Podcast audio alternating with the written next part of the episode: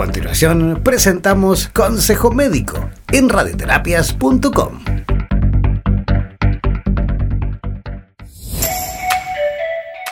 Bueno, la agresividad la podemos eh, definir biológicamente hablando, podemos decir que es todo lo que atenta contra el equilibrio y, o la integridad física de un ser vivo. Y psicológicamente hablando es una tendencia que se expresa por una conducta de hostilidad y ataque hacia el otro o hacia sí mismo. Generalmente es una condición, es un proceso, ya, ya hablando de la agresividad, ya es un proceso que se va instalando, ¿no? Que se va instalando en el individuo que puede ser, por supuesto, una agresividad de los tipos que se mencionan, física, psicológica, verbal, gestual, sexual, etcétera. Los estudios que se han realizado hasta ahora hablan de dos orígenes fundamentalmente. Un origen, una que también se llama etiología, el origen o etiología de la agresividad, habla de un origen biológico, es decir, que todos los seres humanos llegamos a este mundo con una predisposición biológica de tener algún rasgo de agresividad en la vida. Ahí está, por ejemplo, el cerebro, donde se manejan una serie de neurotransmisores, de que son sustancias proteínicas, que son los que conducen el impulso nervioso a nivel del cerebro y que de alguna manera cuando se desequilibran pueden dar como origen una condición de agresividad. También están las hormonas, como los estrógenos, que incluso en la mujer esta es muy bien sabido que existe la disforia premenstrual y se sabe que esa disforia premenstrual, es decir, esa condición de mal humor, de desánimo, de agresividad, de rabia que desarrolla la mujer, es por una deficiencia estrogénica. Además están los factores genéticos que está demostrado de que hay muchas situaciones donde el niño, adolescente y por supuesto el adulto puede generar agresividad porque la heredó de mamá, de papá o de algún familiar dentro de la cadena pues del árbol genealógico al que pertenece. Y está el otro lado de la agresividad, el origen, que es la agresividad aprendida, que es a través del entorno. Y ahí hablamos del aprendizaje vicario, es decir, que la agresividad es un proceso que se instala, pero que va poco a poco aprendiéndose. Y el aprendizaje vicario, que es el modelamiento, ¿no? Es el mecanismo más frecuente, digámoslo así, para que un niño pueda desarrollar agresividad. Es decir, observando a papá, observando a mamá, sus conductas agresivas, sus comportamientos como tanto para otras personas, entre ellos, por ejemplo, en una violencia doméstica o el mismo niño recibiendo la agresividad. También están los medios de comunicación social, que como usted mismo lo sabe y todos lo sabemos, son factores alienantes que de alguna manera afectan a los niños y adolescentes y por supuesto a los adultos pues, para generar agresividad. Ahí tenemos la TV, el cine, la radio por supuesto es uno de los medios de comunicación que menos generan agresividad. Esos son los estudios que se han hecho, pero también están las redes sociales, el internet, los videojuegos que participan pues en este tipo de proceso de instalación de una condición de agresividad. Bueno, los tipos de agresividad que podemos encontrar en niños, niñas y adolescentes son, como ya lo he manifestado, una agresividad física manifestada a través de golpes, de patadas, de empujones, etcétera, pues y agredir a terceros son los maltratos físicos. Y está la agresividad psicológica que eh, es la agresividad verbal, ¿no? Manifestada a través de insultos, de gritos, de amenazas, de acosos, de hostigamientos, de todo este tipo de situaciones. Está la sexual, que también forma parte de la parte física, pero se divide, pues la divide en la parte sexual como para definirla un poco más, que ya sabemos que están los abusos sexuales, por ejemplo. En la parte psicológica también es importante mencionar los tipos de agresividad de manera indirecta, digámoslo así, como los abandonos, muy frecuentes en nuestros países iberoamericanos, suramericanos, latinoamericanos, los abandonos de niños y de alguna manera pues sufrimientos todas estas serie de situaciones que afectan de alguna manera al niño y, producen los encerramientos. Ahorita, por ejemplo, con, con, el problema de la cuarentena, de la, de la pandemia, de los encerramientos, un encerramiento mal manejado, la soledad mal manejada, por supuesto que va a conducir a un problema de agresividad en niños y adolescentes fundamentalmente. Dentro de los grupos de niños yo esto no lo encontré yo específicamente en ninguna literatura, sino que de mi experiencia he revisado y he sacado pues un grupo de niños y adolescentes que de alguna manera tienen predisposición a desarrollar agresividad. Estos grupos de niños son, primero, los niños deprimidos, los niños que se deprimen por maltrato infantil, por abusos, abusos sexual, por abandono, por fallecimientos, por sufrimientos, por encierros, por, por todas estas situaciones son niños que tienen esa gran predisposición de desarrollar una depresión y con la depresión la expresión, sobre todo en los varones, la expresión más frecuente es una agresividad, una rabia, una ira, una condición de agresividad.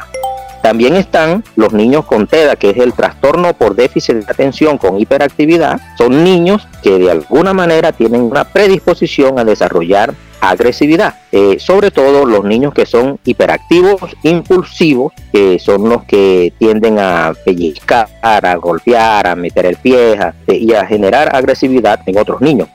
También están los, grupos de niños que tienen trastornos de aprendizaje, los que son dificultades para aprender. ¿Por qué? Porque son niños que tienen una inteligencia normal, pero tienen en su conciencia que realmente tienen esa dificultad, se le hace difícil aprender las manos aprender la, la parte de lectoescritura, por ejemplo, y se frustran y esa frustración lo llevan a desarrollar pues una condición de agresividad.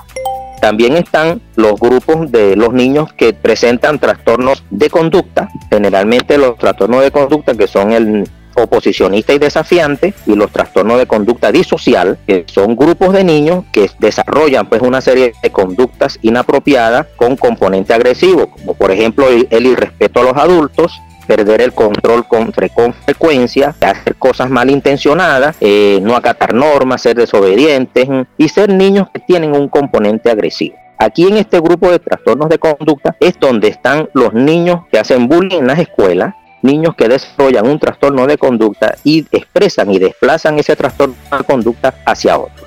También está el otro grupo de niños que son niños que tienen discapacidades, como la discapacidad intelectual, que era lo que se llamaba retardo mental, pero que ahorita se le cambió a última clasificación, el DSM-5, la clasificación americana de las enfermedades psiquiátricas, ahora se llama discapacidad intelectual. Y los niños con discapacidad intelectual, no todos, porque hay muchos que son muy cariñosos, pero hay otros que desarrollan una condición, puede desarrollar una condición de agresividad.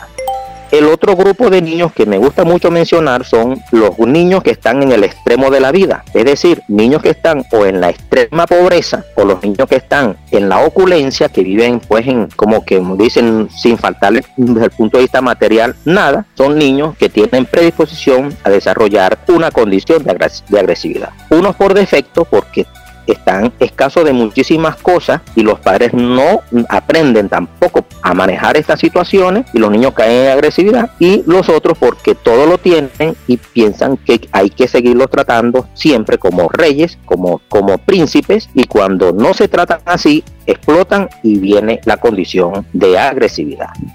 Y están los grupos de niños que son egocéntricos, extremos, niños que son muy mimados, que es justamente el grupo anterior del la oculencia, ahí también entran estos grupos de niños, el llamado a los padres, porque hay muchos padres que tienen tendencia a reforzar el egocentrismo en un niño y este egocentrismo hace que el niño piense que todo se lo merece, todo lo aprende y lo resuelve con agresividad, hasta que no consigue lo que quiere, su objetivo no deja de este, desarrollar una agresividad. Y los padres caen en el chantaje, en el juego y lo complacen. Y entonces eso se va instalando un proceso, un círculo vicioso de nunca acabar. Estos niños hay que primero hacer el diagnóstico, ¿no? Decía realmente hay una condición de agresividad ya instalada, porque a veces hay situaciones de agresividad que son transitorias, que no son malintencionadas, eh, ha pasado con muchos niños en escuelas o en el mismo sector donde viven, son niños que incluso se van a los puños con otro, por ejemplo, pero que no tienen una condición de agresividad, sino que en ese momento se defendieron. Se defendieron y hubo una situación encontrada, muchas veces pasa hasta con los adultos,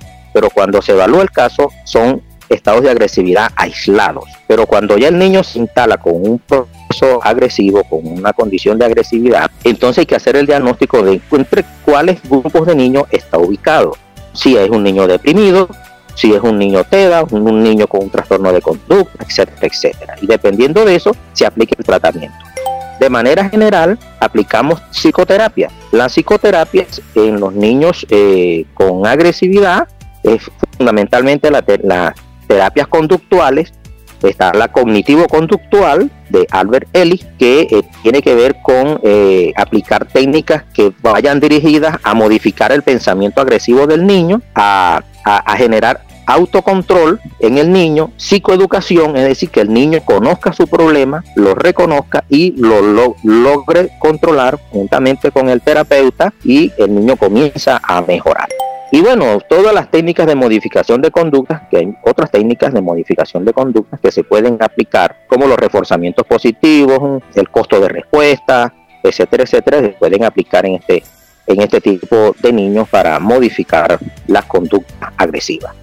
Bueno, les habló por aquí el doctor Héctor Chaurán, médico venezolano, soy psiquiatra infanto juvenil, soy terapeuta de conducta, estoy ahorita aquí en Santiago de Chile, radicado en Chile y me pueden contactar por los siguientes números, el 977 522268 y también por el WhatsApp a través del más 58 416 286 9433.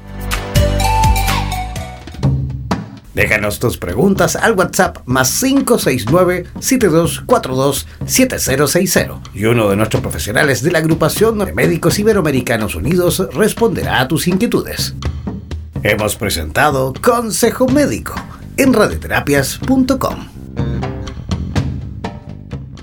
En radioterapias.com somos lo que sentimos.